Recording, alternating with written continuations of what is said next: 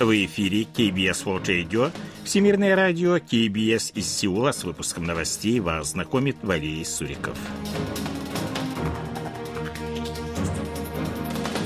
Основные темы этого выпуска – политические силы не могут согласовать проект снижения подоходного налога. В Республике Корея создается новая сверхзвуковая крылатая ракета.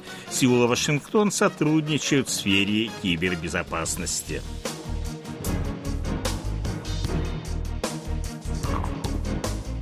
А сейчас эти другие новости более подробно. Правящие оппозиционные силы договорились принять бюджет на следующий финансовый год не позднее 15 декабря. Однако остаются другие несогласованные моменты. Максимальные разногласия сохраняются относительно снижения корпоративного налога. 12 декабря премьер-министр Хан Док Су встретился с председателем основной оппозиционной демократической партии Тубурули Джеймёном, чтобы договориться по проекту бюджета. Однако обсуждение перетекло в спор вокруг корпоративного налога. Ли Джимён отметил необходимость снижения налога для малых и средних компаний, находящихся в трудном положении, а Хан Док Су заявил, что многие страны мира снижают корпоративный налог, привлекая таким образом инвестиции. Правительство предлагает понизить максимальную ставку корпоративного налога с 25 до 22 процентов, объясняя это необходимостью привлечения иностранного капитала. Необходимо как можно быстрее нормализовать систему медицинского страхования, которая является последним оплотом охраны здоровья людей. Об этом заявил президент Республики Корея Юн Су Йоль, выступая 13 декабря на заседании Кабинета министров. Таким образом, глава государства призвал отказаться от системы страхования, созданной администрацией предыдущего президента Мунджеина. Он напомнил, что за последние пять лет правительство потратило на систему медицинского страхования 15 миллиардов долларов. Однако это не уменьшило расходы населения. Суть системы медицинского страхования состоит в том, чтобы обеспечить гарантированную помощь даже в случае серьезного заболевания, отметил глава государства. Мировое сообщество никогда не признает за Северной Кореей статус ядерной державы. Об этом заявил 13 декабря спецпредставитель Сеула по вопросам мира и безопасности на Корейском полуострове Ким Гон перед началом переговоров со специальным представителем США по северокорейским вопросам Соном Кимом и директором Департамента Азии и Океании японского МИД Такахиро Фунакоши. Встреча состоялась в здании посольства США в Индонезии – Ким Гон подчеркнул, что мировое сообщество не будет пересматривать цель по денуклеаризации Северной Кореи, которой двигались в течение 30 лет. В повестку встречи представителей трех стран входят вопросы возвращения Пхеньяна за стол переговоров и трехстороннего сотрудничества.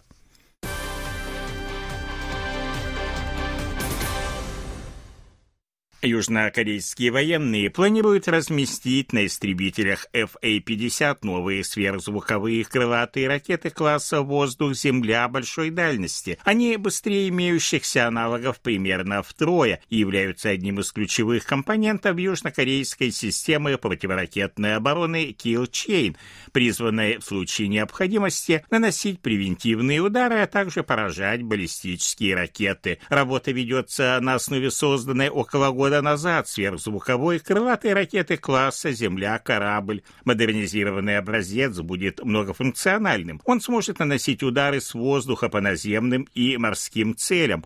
Уже закончены работы по созданию твердотопливного двигателя и системы наведения. В настоящее время изготавливается прототип для испытаний. Если новинку удастся совместить с истребителем FA-50, это значительно расширит возможности его применения. В частности, части увеличится дальность нанесения точечных ударов. Как сообщили в Корейском агентстве оборонного развития, ракета класса «Воздух-Земля» дальнего действия, предназначенная для размещения на истребителе КФ-21, также разрабатывается на основе отечественных технологий. До 2028 года на соответствующий проект будет выделено 145 миллионов долларов. Ракета воздушного базирования станет составной частью южнокорейской китайской трехосной системы сдерживания, включающие противовоздушную оборону, упреждающие удары в кризисный период и поражение органов управления. 12 декабря в Вашингтоне состоялось шестое заседание представителей Республики Корея и США по вопросам безопасности. Делегации возглавляли представитель МИД Республики Корея по вопросам международной безопасности Чо Хён У и посол Госдепартамента по особым поручениям, курирующий сферу киберпространства и цифровой политики Натаниэль Фик. В заседании приняли участие около 40 специалистов из числа представителей оборонных ведомств, специальных служб, полиции, прокуратуры, учреждений по национальной безопасности. Они дали оценку ситуации в сфере кибербезопасности в мире, обсудив вопросы сотрудничества по противодействию имеющимся угрозам. Принято решение поддерживать тесные контакты как в сфере кибербезопасности, так и в решении северокорейских ракетных и ядерной проблем. 12 декабря министры иностранных дел Республики Корея и Китая Пак Чин и Ван И обсудили в формате видеоконференции вопросы двусторонних отношений. По данным южнокорейского внешнеполитического ведомства, министры договорились продолжать диалог для организации контактов на высшем уровне. Пак Чин отметил, что сегодня как никогда важно поддерживать тесные контакты Сеула и Пекина, поскольку возвращение Пхеньяна за стол переговоров переговоров и предотвращения новых провокационных действий со стороны Севера отвечает интересам двух стран. Он выразил надежду на то, что Китай поддержит усилия Сеула по налаживанию диалога с Пхеньяном. Ван И заявил, что Китай продолжит играть конструктивную роль в решении проблем Корейского полуострова.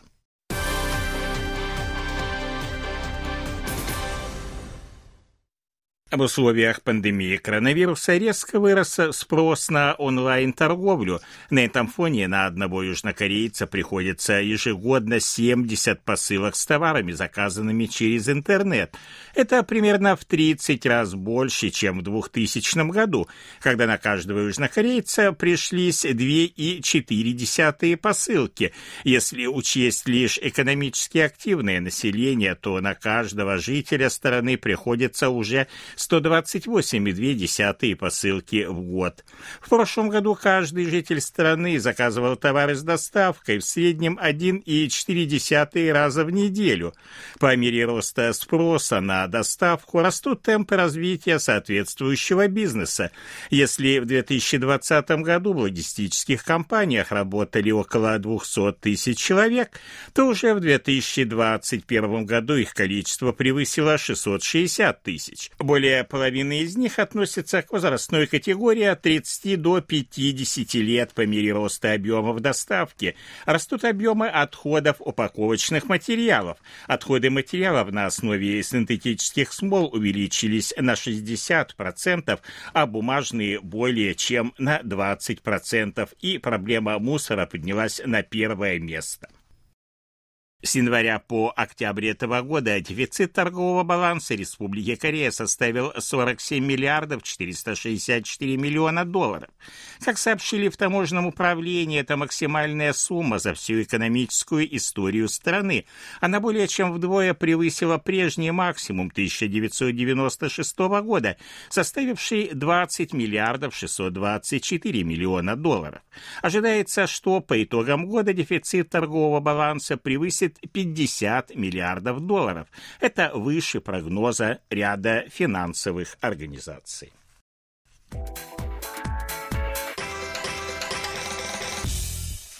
О ситуации на бирже, валютном курсе и погоде.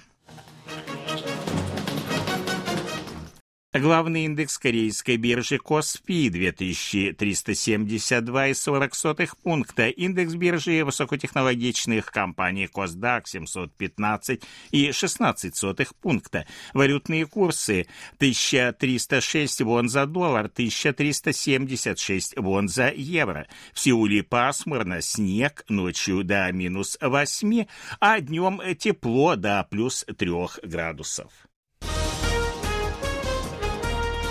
Это были новости из Сеула.